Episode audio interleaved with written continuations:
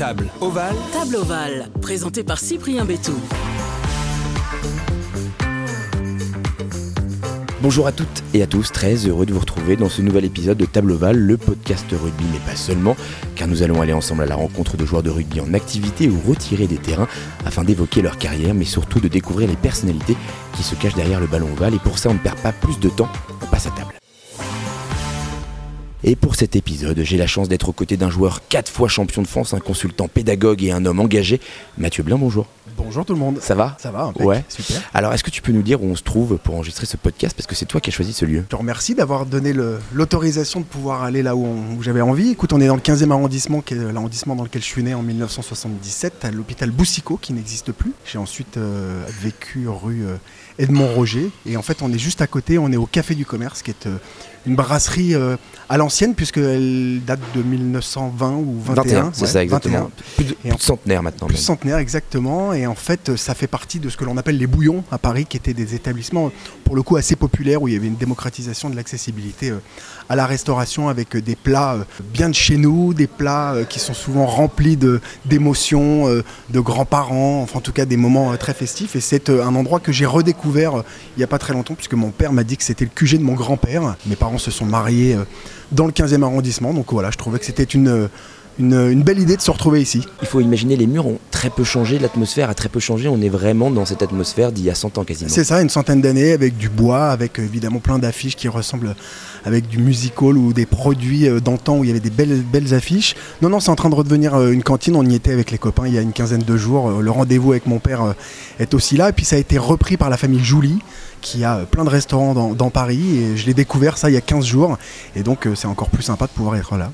Bon, Mathieu, je te présente en quelques mots. Tu l'as dit, tu es né le 20 mai 1977 à Paris 15e. Tu commences le rugby à Nemours, si je me trompe pas, avant de continuer ta formation au Racing Club de France. Mais c'est au Stade français que tu joueras l'ensemble de ta carrière au poste de talonneur. Tu es champion de France 2000, 2003, 2004 et 2007.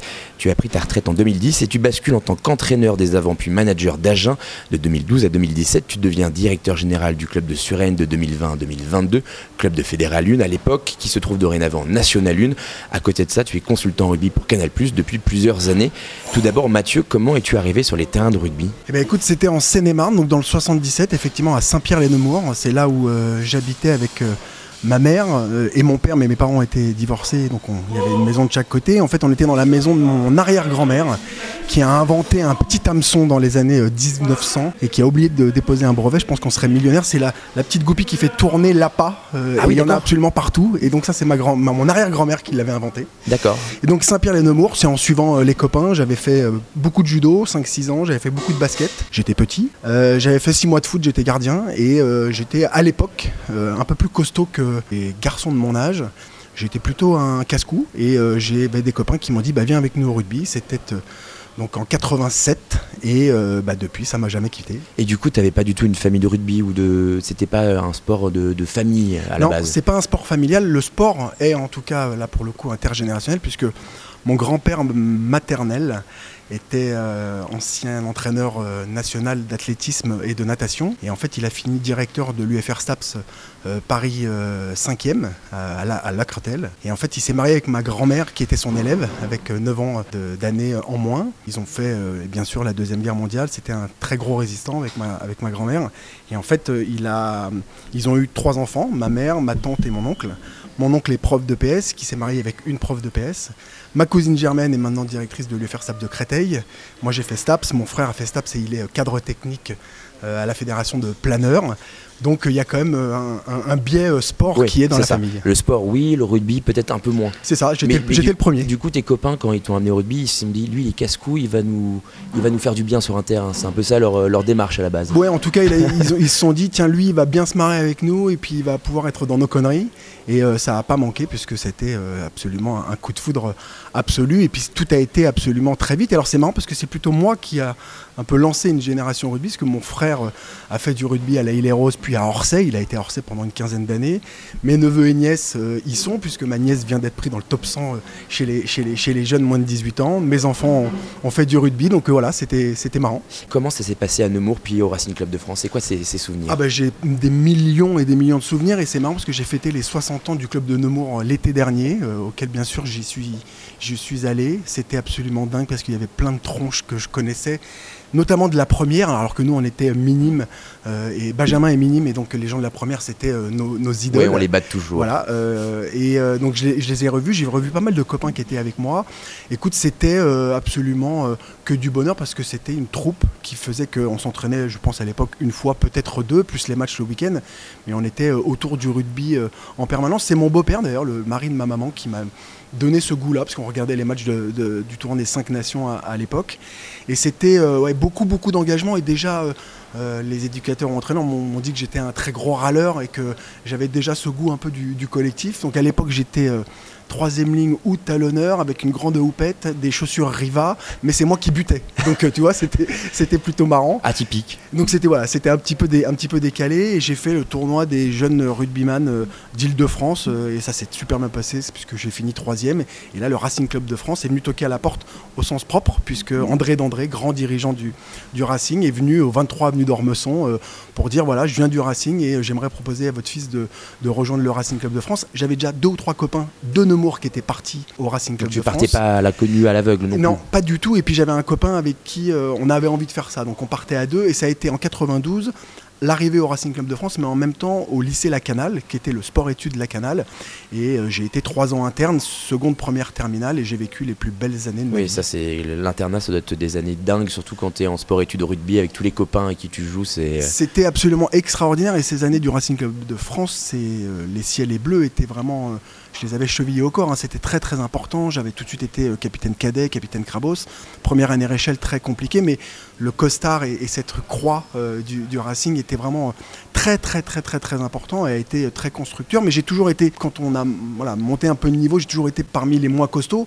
J'étais troisième lignel à l'époque et avec euh, ceux qui aiment le rugby, on faisait la paire avec Alexandre Debert hein, qui a fait toute sa carrière à l'ASM. J'étais 6, il était 7. Et euh, en première année Réchelle, euh, là j'étais en concurrence avec des mecs qui étaient meilleurs que moi. J'ai un peu été laissé mis de côté, on s'est un peu plus du tout euh, occupé de moi. Et euh, en 97, je vais au Stade français, en fait avec les deux Mathieu d'Île-de-France, Mathieu Laporte et Mathieu Glavani. Mathieu Glavani, qui était numéro 9, rencontre Pep Nassier dans un TGV.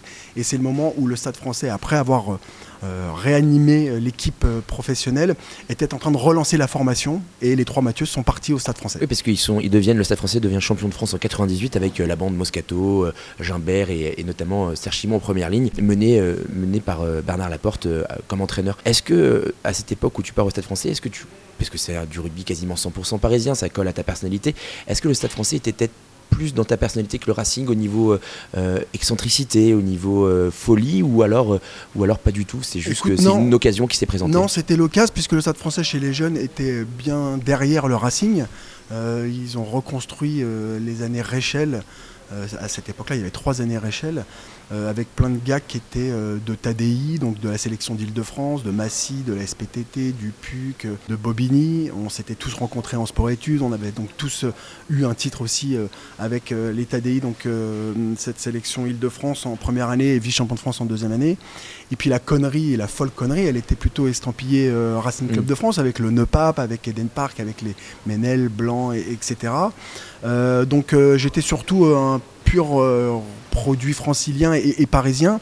Et le stade français, je suis un peu arrivé au moment où ça a été complètement lancé, puisque Max Guazzini, qui a euh, développé le rugby au sens très large du terme sur notre territoire euh, en Ile-de-France, mais en France et partout, euh, presque même à l'étranger, il était en train de commencer à mettre euh, des danseuses de, du, du, Crazy Horse ou du, ou du Moulin Rouge, du Moulin Rouge sur, sur les terrains. Et à cette époque-là, c'est notamment avec un invité qu'on a fait dans le podcast, Raphaël Poulain, Pierre Rabadan, ces gens-là qui, avec qui tu as connu euh, euh, plein d'années fabuleuses au Stade français, des, des folies incroyables. Et c'est aussi ça, à partir de fin des années 90, des, début des années 2000, le Stade français a vraiment constitué un club de copains qui gagnait en plus. Là, pour le coup, il s'est passé un truc assez dingue. Évidemment, euh, le chef d'orchestre, c'est Max Et avec les gens qui l'entouraient. Euh, on est champion de France en 1999, euh, champion de France Réchelle, avec Mathieu Glavani, Mathieu Laporte, les deux autres Mathieu, Raphaël Poulain, avec Pierrot Rabadan, avec Romain Froment, avec Jérémy Fouissac, avec Corrège Lefranc, Marty Corella. En fait, c'est l'équipe junior où il y a eu le plus de professionnels ensuite, top 14 ou pro D2, depuis 1948. Et ce titre champion de France Réchelle, il est bah, il est majestueux puisque moi je suis capitaine, donc c'est une revanche par rapport à ce qui s'était passé au Racing. Euh, mes modèles, euh, c'était euh, Nico Leroux, c'était Thomas Lombard, c'était Raphaël Géchou, c'était tous ces gars que je n'arrivais pas à, pouvoir atteindre. Et là, j'avais un peu refermé cette boucle. Et puis alors après, l'histoire elle est dingue puisque Bernard Laporte prend 8 ou 9 gars de Séréchel pour être en, préparation d'intersaison avec le Stade français en 99. C'était une année de Coupe du Monde. Bernard Laporte partira après en équipe de France au mois de, mois de décembre. Mais ce chemin se lance là. Et euh, bon, bah, les deux Mathieu étaient déjà des amis de la vie de, Sport Études en 92, mais Pierrot Rabadan, euh, j'ai traversé 10 euh, ans de, carrière avec lui dans la même piole où je m'endormais à 20h quand lui s'endormait à minuit, je me réveillais à 7h quand lui se réveillait au dernier moment avant d'aller faire la causerie. Donc ça a créé surtout des, des, histoires humaines qui durent encore alors que j'ai bientôt 47 ans. Tu ne les fais pas, c'est pour ça. et du coup, tu as connu que le Stade français en club professionnel en tant que joueur. tu as traversé, donc tu l'as dit, avec Max Guazzini, toutes les époques, les maillots roses, tout ça. Est-ce que c'était facile comme joueur de, de rentrer dans euh, la folie d'un président euh, comme Max, d'aller au Stade de France jouer contre les plus grandes équipes, d'avoir, tu l'as dit, des pom-pom girls, d'avoir du rose, d'avoir des choses, des calendriers, ce genre de choses? Cette excentricité, est-ce que vous l'avez aussi accepté, vous, en tant que joueur euh, Et Max vous l'a, vous l'a donné facilement Alors, il nous l'a donné, il nous l'a proposé. je t'avouerai qu'il y a toujours eu un décalage incroyable entre ce que les gens pouvaient imaginer de nous, un peu Star System, et la réalité d'une vie d'un village gaulois, puisque en Ile-de-France et à Paris, même quand tu gagnes, il euh, n'y a absolument pas du tout l'engouement populaire que le Stade toulousain, que Clermont, que Perpignan, que j'allais dire tous les autres clubs euh, peuvent vivre.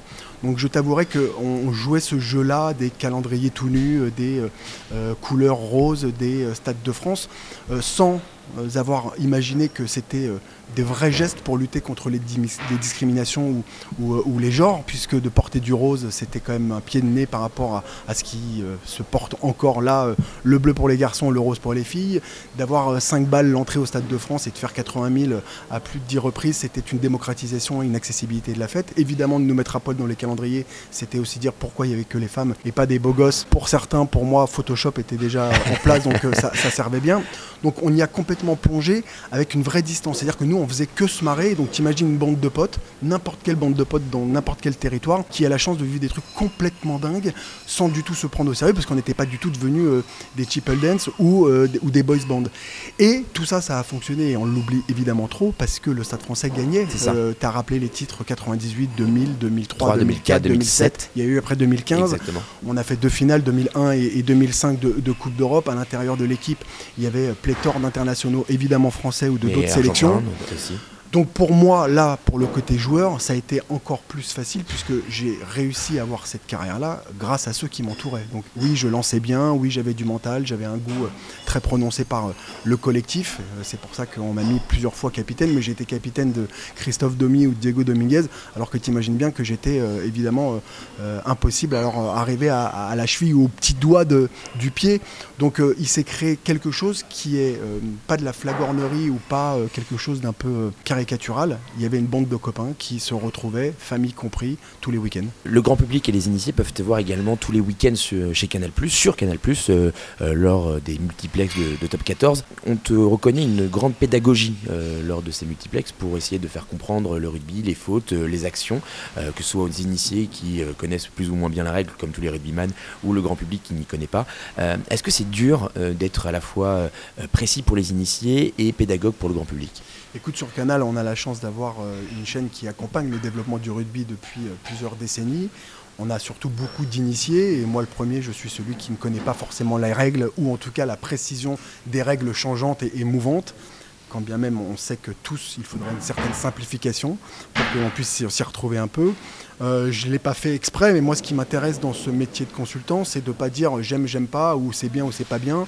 Donc j'essaye toujours de, mettre un peu en, perspective. On m'a d'ailleurs un peu reproché, même sur Canal, puisque tu es toujours un petit peu trop long pour euh, essayer de, donner ma, pensée. Donc j'ai appris à essayer d'aller le, le, plus rapidement possible. Mais euh, j'essaye, oui, effectivement, de m'appliquer pour qu'il y ait allez, une mise en perspective, comme on dit. Du coup, depuis toutes ces années, tu l'as dit, tu suis énormément le rugby. Est-ce, qu'il y a des choses aujourd'hui qui, qui te rendent inquiet pour ce sport et d'autres qui te rendent au contraire très confiant pour la suite et pour l'avenir Alors c'est une super belle question, je trouve, de ta part, parce qu'on parle souvent de ce qui ce qui marche pas ou qui rend, inquiet. Euh, moi, je fais partie de ceux dans mon monde et mon milieu rugby qui est assez critique, puisque le rugby se targue de porter des valeurs, d'être hyper inclusif, hyper accueillant. Et il a encore énormément de boulot à faire sur l'ensemble des catégories socio-professionnelles ne sont pas représentées. Il y a toute une partie de notre jeunesse euh, qui n'est pas encore à l'intérieur de ces équipes de rugby. Il y a un côté euh, très euh, presque même réac. Il y a encore beaucoup de racisme sur les terrains de rugby. Il y a encore euh, un non-respect de l'arbitre, notamment dans des plus petites euh, catégories, et on n'en parle pas assez. Donc, des discours de vestiaire qui peuvent être prêtés comme homophobes. Alors, il y a toute, toute une sémantique et un vocabulaire utilisé qui doit changer sur, par exemple, l'homophobie. tu as raison, mais aussi sur cette terminologie guerrière que l'on emploie chez les plus jeunes, où on entend sur des Ou plateaux la de qui U8, U10, U12, on va leur faire mal, faites-leur la guerre. Euh, vous n'avez pas de couilles, ou ils en ont pas, ce qui est complètement mais hallucinant par rapport au, public euh, que l'on a euh, en, responsabilité. Donc il y a énormément, énormément de choses à faire. Il y a aussi sur le côté économique, puisqu'il y a une quadrature des cercles qui n'est toujours pas réglée par rapport à l'harmonisation des calendriers. Évidemment, les joueurs peuvent jouer trop, ou en tout cas s'entraîner trop. Il y a des sujets autour de la commotion cérébrale qui sont hyper, hyper importants. C'est pour ça que je suis actif avec l'association Alerte Commotion, il y a une bulle financière qui doit être protégée. Et si tout le monde baissait les salaires de 10 points ou 20 points, peut-être que ça nous assurerait d'avoir une économie de rugby collective euh, sur les 50 prochaines années. Et en même temps, euh, quand on voit une Coupe du Monde en France et un engouement populaire où dans les tribunes ou autour des stades ou dans toutes les villes, il y a des fan zones où il n'y a pas eu euh, une seule emmerde, une seule, un seul débordement. seul débordement, où il y a énormément de mixité, hommes, femmes, intergénérationnelle. Alors effectivement, toujours un petit peu trop blanc, occidental. Ça manque pour moi un peu de couleur représentative de notre de notre beau pays.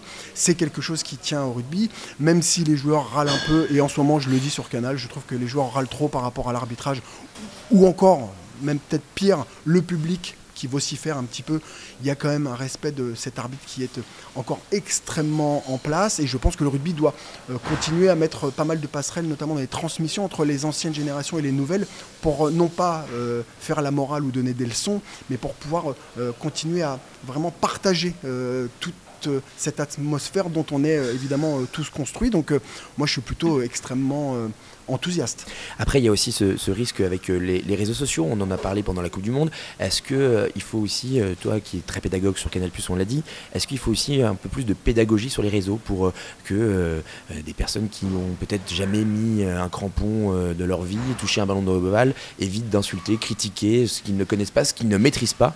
Et là-dessus aussi, il y a aussi des, joueurs qui subissent parfois des foudres et des arbitres euh, qui sont juste d'une bêtise sans nom et d'une violence sans nom aussi.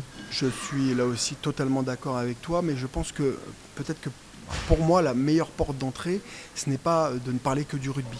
Euh, c'est la société. Le rugby, mmh. le sport, a oublié qu'il n'était pas un satellite, qu'il n'était pas hors sol et qui fait complètement partie de la société avec tout ce qu'elle a d'extraordinaire et progressiste et tout ce qu'elle a d'insupportable et, et, terrifiant. Donc, euh, de coller euh, les dérives que l'on peut voir euh, à l'intérieur des réseaux sociaux, de cette immédiateté, de cette mise au pilori absolument euh, insupportable, de ces insultes ou menaces absolument dégueulasses et qui peuvent faire très peur, très peur. Évidemment que le rugby doit mettre en place des campagnes de sensibilisation, de prévention autour de ça, mais en étant ancré à l'intérieur de la société et en se rattachant à tous les sujets sociétaux et sans se mettre un petit peu à côté en disant parce que nous, on serait meilleur ou mieux que les autres.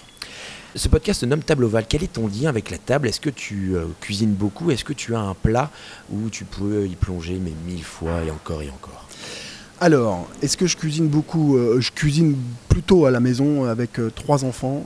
donc, ouais, c'est plutôt moi qui essaye de faire que ça soit le, mieux possible.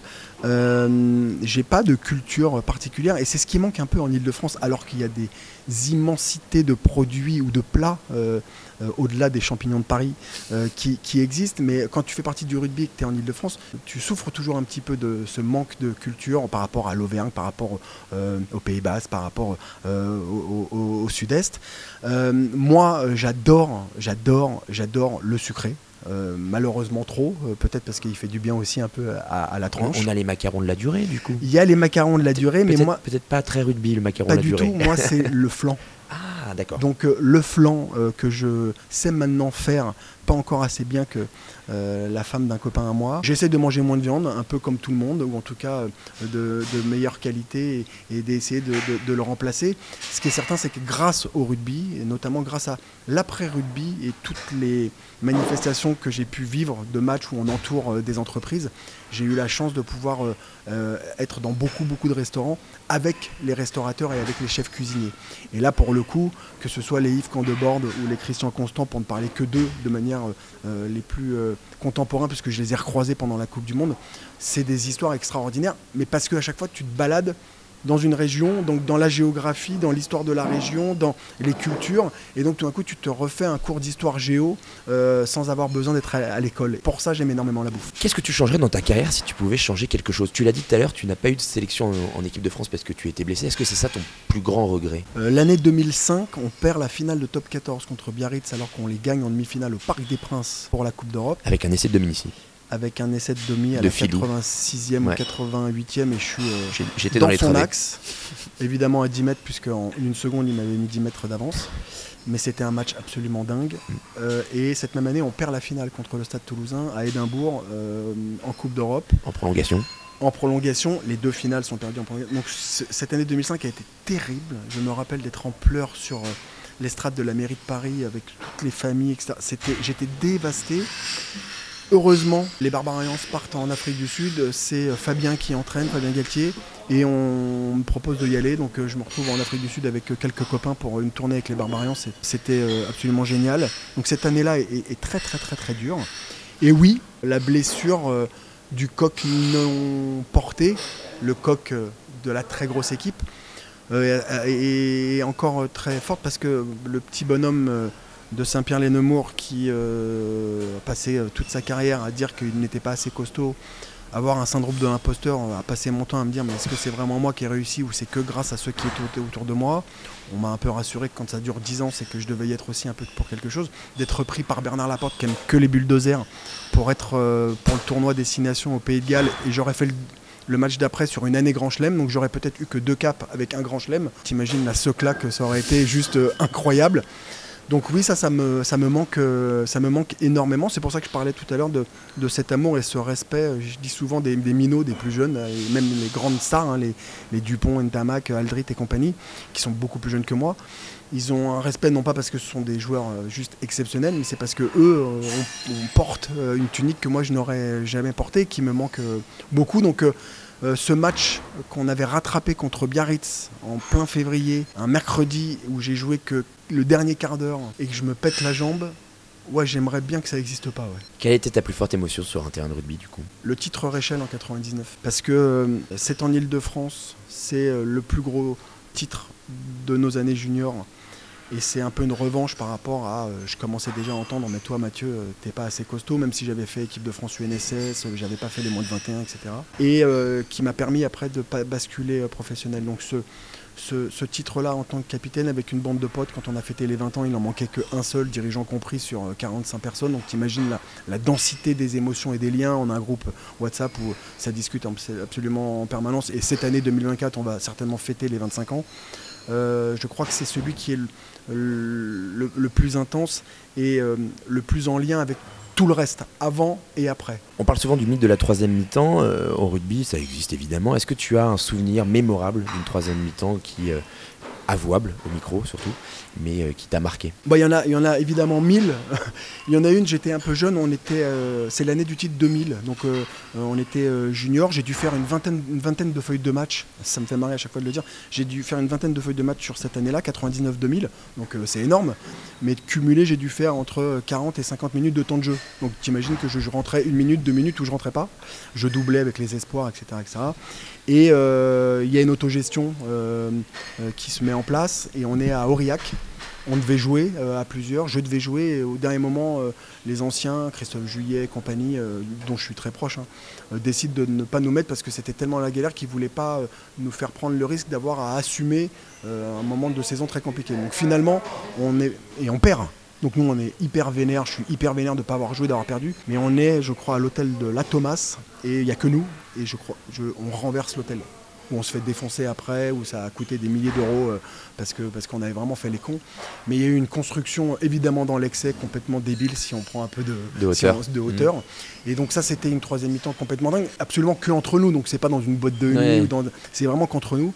Écoute, il y en a une, c'était sur Montpellier, on est avec euh, Pierrot Rabadan et Rodrigo Ncero, on a évidemment un peu trop appuyé et donc on décide de rentrer et Roro, Rodrigo Ncero, qui n'était pas en supraforme, on lui dit bah tu viens avec nous, c'est terminé. Et en fait on rentre dans un taxi, on rentre par une porte et en fait on voit pas, mais en rentrant, on était derrière lui, il ouvre la porte et il ressort de l'autre côté, il part en courant, donc on est obligé de le replaquer et on le met au milieu de nous et on le met au milieu de nous dans la bagnole et on le tient les bras de chaque côté parce qu'il était en train d'essayer de, de bouger les sièges du conducteur et de pas être. Euh, le, chauffeur qui devait être rassuré. Et le chauffeur qui. était... Donc on lui disait, monsieur, vous, vous, inquiétez pas, on est là, on est là, mais même nous, on flippait un petit peu. Et on est rentré à l'hôtel et je me rappelle qu'il y avait eu quelques extincteurs vidés. Donc euh, la soirée avait été euh, plutôt très drôle. Voilà. Mathieu, est-ce que tu as des hobbies, une passion à côté du rugby et maintenant de ton rôle de, de consultant pour, pour Canal? Dans la vraie vie, tu veux dire, dans celle, celle intime? Euh, ouais, moi j'ai toujours. Euh, ma maman a appris, à, m'a appris la danse. Euh, j'ai fait plein de stages de danse africaine et puis de, beaucoup de danse contemporaine. Donc ça, j'ai beaucoup, beaucoup fait de choses autour de, autour de ça.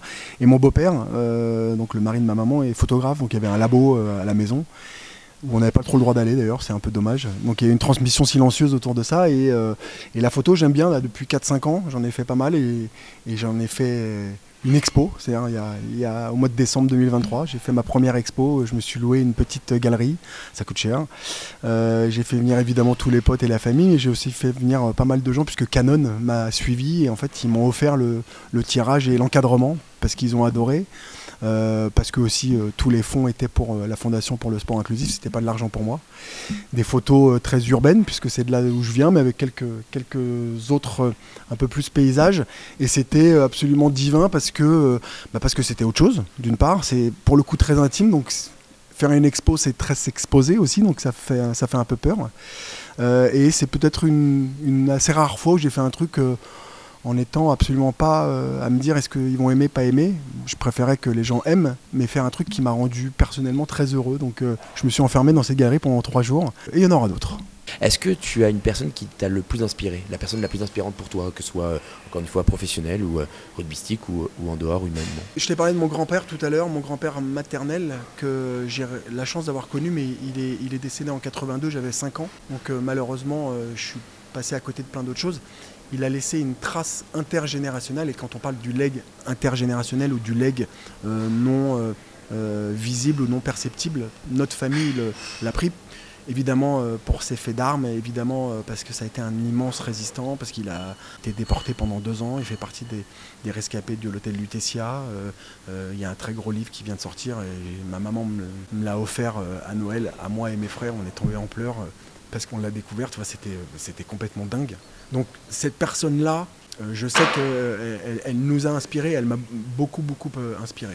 Quelle est la plus grande qualité et le plus grand défaut de Mathieu Blin crois que je suis vraiment quelqu'un sur qui on peut compter, une capacité d'écoute ou de présence qui est, qui est là. En tout cas, je le dis parce que tu me poses la question, c'est pas moi qui le décrète, hein, c'est évidemment les gens autour de moi. C'est toujours euh, une question un peu compliquée, mais c'est. Euh, qui me l'ont dit, que ce soit des gens très proches ou des gens, des, gens, des gens pas proches. Alors mon défaut, c'est que même si ça avance, pour multiples raisons, et notamment euh, d'insécurité dans mon très jeune âge, autour du divorce de mes parents, j'ai des parents qui ont toujours été les meilleurs amis du monde, encore maintenant. J'étais divorcé, mais j'ai jamais eu l'impression que mes parents s'étaient vraiment quittés. Et on a eu besoin de leur demander s'ils étaient vraiment séparés, ce qui est un peu dingue, puisque ça faisait toute notre vie, hein, tu vois. Qui... Pour leur dire qu'on avait beaucoup souffert quand on était petit. Euh, moi, j'ai sucé mon pouce très très tard. J'ai eu très peur euh, dans le noir. Mon frère a fait pipi au lit euh, très tard. J'étais extrêmement gueulard et colérique petit. en fait, c'était l'expression de, Une protection. de nos souffrances et de, et de notre fragilité, de notre insécurité euh, globale. Et je crois que c'est un peu resté. Euh, et moi, je peux vite être dans une insécurité que les gens ne peuvent pas imaginer. Donc je peux être assez colérique ou euh, je peux m'énerver assez vite. Et je peux gueuler au sens propre du terme, mais de manière aussi ridicule que ce mot. très vite et je crois que c'est un défaut parce que, parce que ça m'empêche d'entendre et d'écouter ce qui éventuellement me dit puis ça me fait ne pas contrôler les émotions et ça ne regarde que moi pendant un long moment je pensais que c'était parce que c'était les autres qui se trompaient j'ai découvert depuis pas très très très longtemps, c'était, ça parlait surtout de ma fragilité à moi. Est-ce qu'il y a un sujet de société qui te tient à cœur, une, association dont tu es parrain, dont tu as envie de mettre en avant euh, Voilà, c'est le moment aussi de, dans ce podcast de, pouvoir évoquer ce sujet-là. Alors oui, parce que ça c'est un leg intergénérationnel aussi, mais de mes parents qui ont toujours été dans le, autour du handicap. J'ai passé mon temps à entendre que les autres étaient plus importants, peut-être trop d'ailleurs, qui était peut-être une manière de mes parents euh, de ne pas se regarder eux et de dire qu'on pouvait aussi euh, trouver qu'on avait de l'importance soi-même. Mais ça aussi, ça a été réglé. Euh, alerte commotion pour les commotions euh, dans le monde du sport, pas dans le rugby, hein. mmh. dans le monde du sport, puisque ça concerne énormément de sports. Jean-François Sherman, que beaucoup de gens connaissent, et plein plein d'autres. Et il y a beaucoup de choses qui sont en train de se mettre en place autour de ça, qui est un sujet extrêmement important. Donc allez-y sur, sur, sur ce site de Alerte Commotion, ça, ça réunit vraiment tout le monde. Euh, il y a beaucoup de choses à faire. Et puis, je suis. Je me permets par rapport à Alerte Commotion, est-ce que tu peux dire, euh, pour les sportifs qui écoutent, donc les rugbyman, quels pourraient être les symptômes, peut-être qu'ils n'ont pas conscience de ça et qui du coup se rendent pas compte qu'ils sont peut-être dans le besoin d'alerte commotion? Est-ce que tu peux juste préciser bah, quels sont les symptômes possibles de tout ce qui est commotion et... la, commotion cérébrale, euh, malheureusement, c'est ce qui est assez bien fait, je mets des guillemets, parce que pas encore comme il faut, c'est pour le professionnel mais il y a euh, tous les amateurs qui nous intéressent. Et il n'y a pas assez encore de euh, gens des différentes parties prenantes, joueurs, entraîneurs, arbitres, dirigeants, euh, bénévoles, publics, qui euh, passe à côté de ce joueur ou cette joueuse qui trébuche, qui tombe après un plaquage ou un choc et qui euh, se remet debout, qui vacille un peu. on n'a pas encore le réflexe de le ou la faire sortir directement du terrain. Donc ce que j'ai envie de dire, c'est sortez du terrain. Et donc je parle surtout aux personnes qui normalement doivent avoir la conscience de ça. Faites sortir les personnes tout de suite.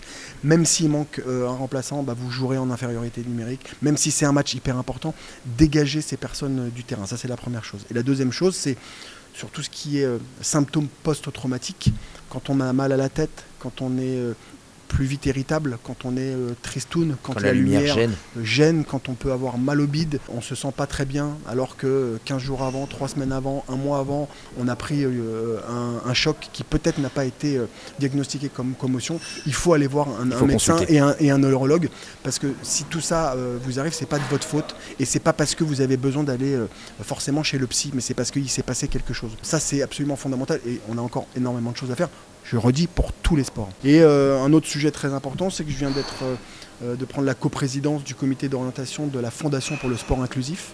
La Fondation pour le sport inclusif qui regroupe différents acteurs comme Oval Citoyen, Play International, Le Refuge, etc., etc., qui lutte contre tout un tas de sujets de, de société. C'est abrité sous la Fondation FACE, FACE, présidé par Jean Castex. Ça fait partie du groupe SOS.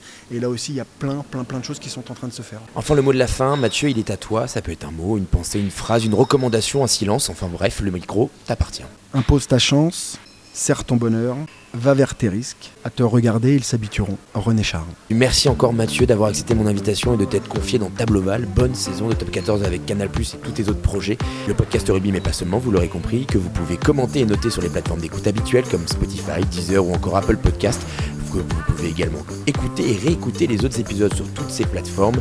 N'hésitez pas à suivre le compte Instagram Table Oval et comme dit le proverbe, la table est l'entremetteuse de l'amitié. Merci Mathieu. Merci à toi.